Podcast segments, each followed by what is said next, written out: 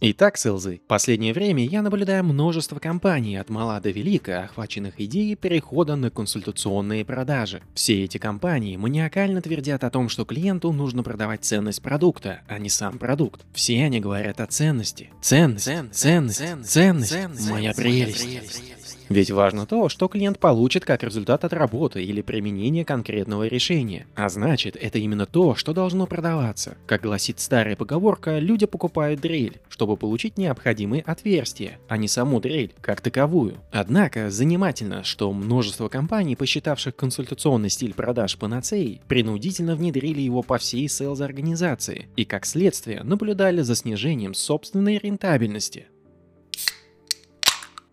Консультационные продажи – это совокупность подходов к управлению сделкой, где продавец выступает гидом для клиента в определении наилучших подходов к решению существующих проблем или применении открывающихся возможностей. Этот тип продаж, как система для развития и управления сделками, позволяет клиенту осознать всю ценность приобретаемого решения, воспринимать продавца и его компанию партнером и, как следствие, повышает стоимость сделки. Я обожаю этот подход и лично знаю множество организаций, которые успешно внедрили и используют этот стиль, чтобы демонстрировать двухзначный рост продаж на стагнирующих и высококонкурентных рынках. Однако, немногие организации осознают, что этот тип продаж обходится значительно дороже и применим далеко не везде. Причина снижения рентабельности кроется в клиентах и в их восприятии продукта компании. Представьте себе следующую беседу между продавцом канцелярских предметов и клиентом, что решил купить ручки для офиса.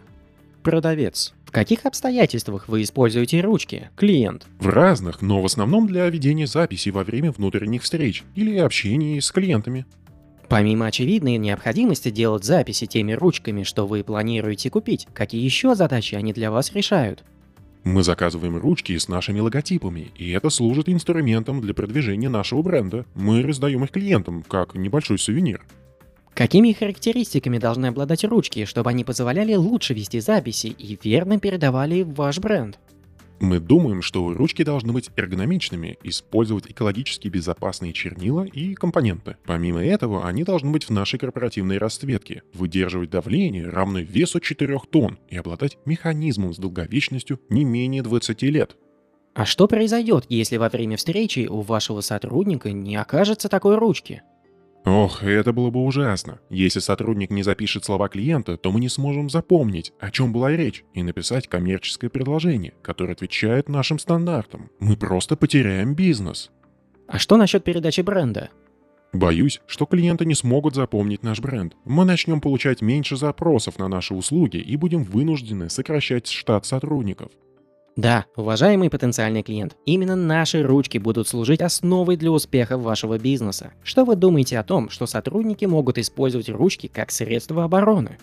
Расскажите об этом поподробнее. Конечно. Сейчас я вам расскажу о том, как наши ручки помогут вам спасти свой бизнес и сохранить здоровье сотрудников. Очевидно, что вероятность такого разговора в реальности минимальна. Клиент желает приобрести простой и крайне распространенный товар в виде ручки. Как правило, для него будет иметь значение два простых пункта. А. Простота заказа и удобство доставки. И Б. Минимально возможная цена. Попытка продавца заниматься консультационными продажами с ручками как минимум противоречит первому критерию, а значит снижает вероятность сделки. Этот пример демонстрирует одну важную деталь. Если клиент не способен воспринимать или признавать ваш продукт или решение как что-то, что требовало бы экспертной поддержки, то он не будет нуждаться в консультационном стиле продажи. На это можно заметить, что есть вещи, которые клиент сейчас не понимает, и именно за счет консультационного подхода ему можно донести ту самую сокровенную мысль, что изменит его восприятие ценности продукта. Возможно, что и так, но вероятнее всего такая дискуссия между клиентом и продавцом в принципе принципе не могла бы состояться, так как клиент вряд ли бы решил инициировать такую дискуссию. Попытка применить консультационный стиль продаж клиентам, которые хотят совершить транзакционные сделки, не только приводит к снижению вероятности, но и увеличивает расходы компании на процесс продажи. Ведь переход на консультационный стиль подразумевает достаточно широкий комплекс мер. Найм более дорогих продавцов, обученных консультационным продажам разработка новых схем вознаграждения и целеполагания, подходящих для консультационных продаж, Активности по развитию и поддержанию навыков консультационных продаж, среди которых регулярные тренинги, обучение методологиям продаж руководителей и продавцов, ролл-плейс, качественная обратная связь, брифы до и после клиентских встреч, детальное обсуждение сделок, изучение книг, отчетов и иных материалов, которые имеют отношение к продаваемым услугам. Обучение руководителей и управление новым типом продавцов. Прощайте все метрики по количеству звонков, встреч, рукопожатий, отосланных предложений и так далее. И еще много чего другого. Весь этот набор мер и активностей требует значительных временных инвестиций, а значит, количество сделок, которыми может одновременно управлять селс-организация, снижается. Следовательно, стоимость приобретения и удержания клиента растет. В случае, если выручка не начинает расти темпами, опережающими рост расходов на управление одной сделкой, то инвестиция в консультационные продажи провалилась.